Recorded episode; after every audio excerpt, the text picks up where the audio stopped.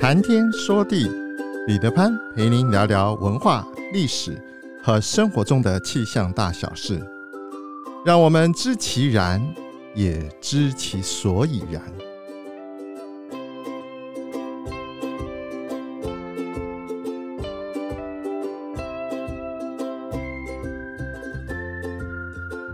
谈天说地，潘大刚空中与您相会。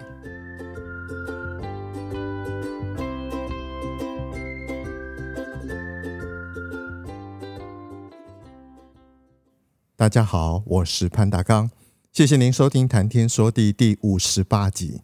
这个星期五是今年冬季的最后一个节气——大寒。大寒的次日就是除夕，星期天一月二十二日就是虎去兔来，农历癸卯年金兔年的正月初一。不知道大家注意到了没有？以节气来说，这个农历新年是在冬季的季节中。立春要等到二月四日，才是节气中正式的进入了春季。在第十一集中，我们聊过中华文化里的门神以及门神的由来。这一集我们就来补充一些在地的内容。中华文化中的门神有许多的种类，包括祈福门神、道界门神、文武门神等等。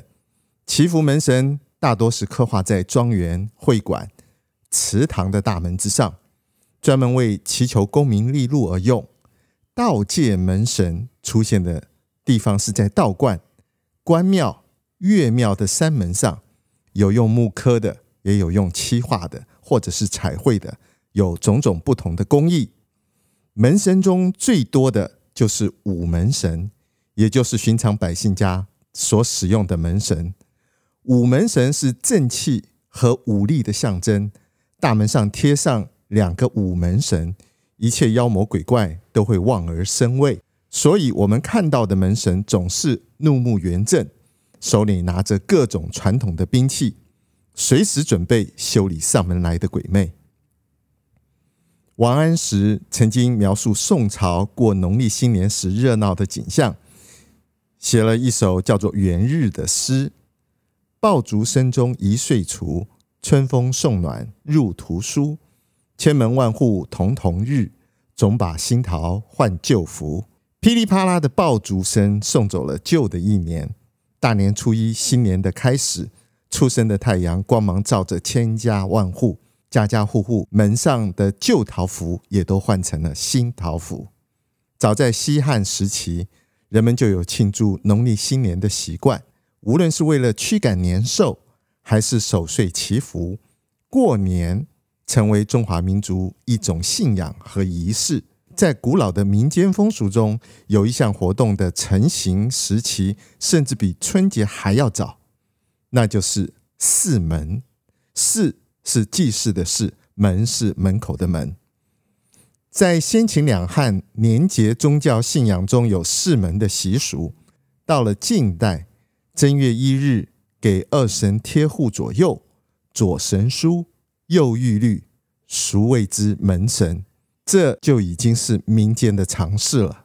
门神最早可以追溯到《山海经》的记载。古代神话中最早记载的门神是神书与玉律。后来佛教传入中原，与中原文化融合之后，门神开始有了多样化。佛寺里除了四大天王、四大金刚之外，也用吠陀、伽蓝护法，四大天王分别手持着琵琶、剑、铜、幡，意着风调雨顺。至于武将造型，时而又有蓝、红、黄、绿不同的肤色。台湾寺庙仍然以秦叔宝和尉迟恭最为常见。这两位古人都是武将，容貌庄严，气势峥嵘。执鞭操剑，左护右庇，防止邪祟鬼怪入门侵扰。民间一般称为边剑门神。妈祖庙里的门神也有宫娥，道教的庙宇则借用天将。北港朝天宫就有二十四节气的门神。在其他的地方，这种情形并不多见。民间在新年普遍都有贴春联和门神的习惯。第十一集中，我们说过秦叔宝和尉迟恭如何成为后来的门神。这里还有另外一个故事。相传唐代晋和龙王因为延误了降雨，导致了旱灾，玉皇大帝勃然大怒，命唐太宗的宰相魏征把他处斩。龙王得知了以后，即向唐太宗求援。唐太宗答应将魏征留住，以拖过处斩的时辰。岂料魏征睡着了之后，元神出窍，执行斩龙王的任务。从此，龙王每到半夜就来向唐太宗索命。唐太宗因为无法入眠，秦叔宝跟尉迟恭两个爱将自愿出来守门。从此之后，龙王的魂魄不再出现。后来，唐太宗因为爱惜秦叔宝跟尉迟恭两位长期守门的辛劳，于是他命令画师将两人绘于门上，护卫宫中安宁。从此之后，宫廷寺庙。就纷纷模仿绘上了秦叔宝和尉迟恭两个人，秦魏两人，于是乎就变成民间传说中的门神。宋元以后，门神更为多元，或戴着虎头盔，或为将军，或为朝官，身上或者是携带的物件，都有假借谐音来取其吉祥、福禄的意思。例如看到的绝禄，禄用动物的禄，福喜福用蝙蝠的福，平安平用花瓶的瓶，安用马鞍的鞍，借由物的发音取其寓意。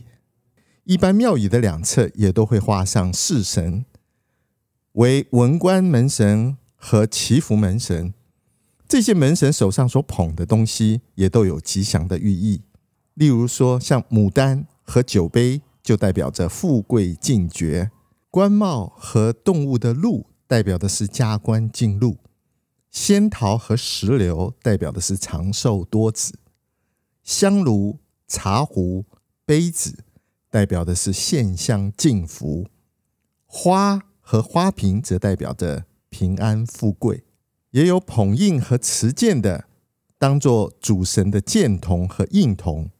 若是在城隍庙，还有可能请文武差牛头马面来当门神。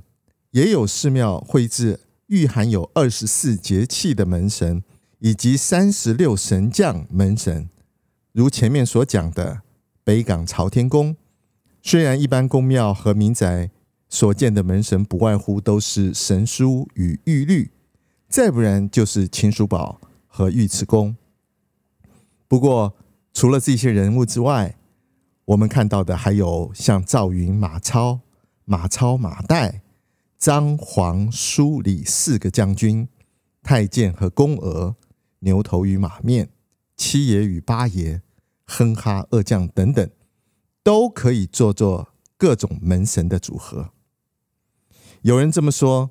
台湾有些具有帝后神格的大庙，或者是关键的庙宇，比如像是孔庙、武庙，以及台南大天后宫、玉皇宫等等。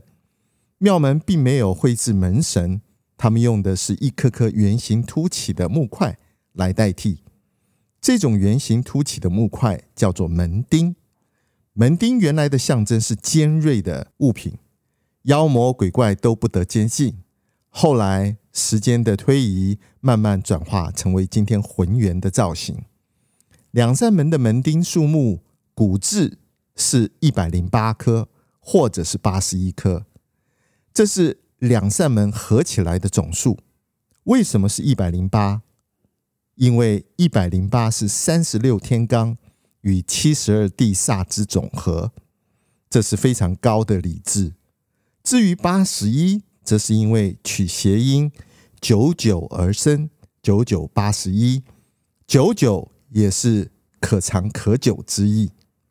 由于最近去大龙洞保安宫的机会比较多，这几次特意去看看会在大门上的门神，其中白脸凤眼、手持金刚的，就是秦叔宝；黑脸杏眼、手持长鞭的，这是尉迟恭；在其左右旁门的则是文官，文官持官帽与小鹿，象征着加官进禄；另一边则是拿着官花与酒杯，象征着添花进爵。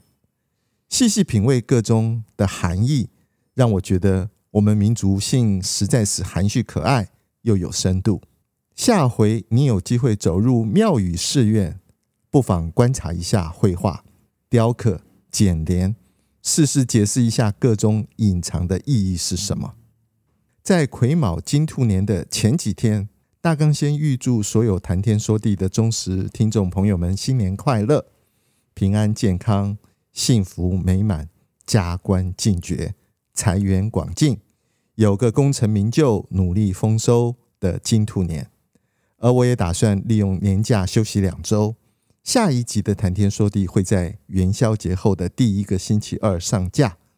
不过，谈天说地的第十一集到第十五集的连续五集内容，都和农历新年的历史、文化、习俗和故事有关。欢迎大家利用年节假期一起来听听看，同时也介绍给您的亲朋好友来听听看。谢谢您的支持，我们元宵节后再见喽！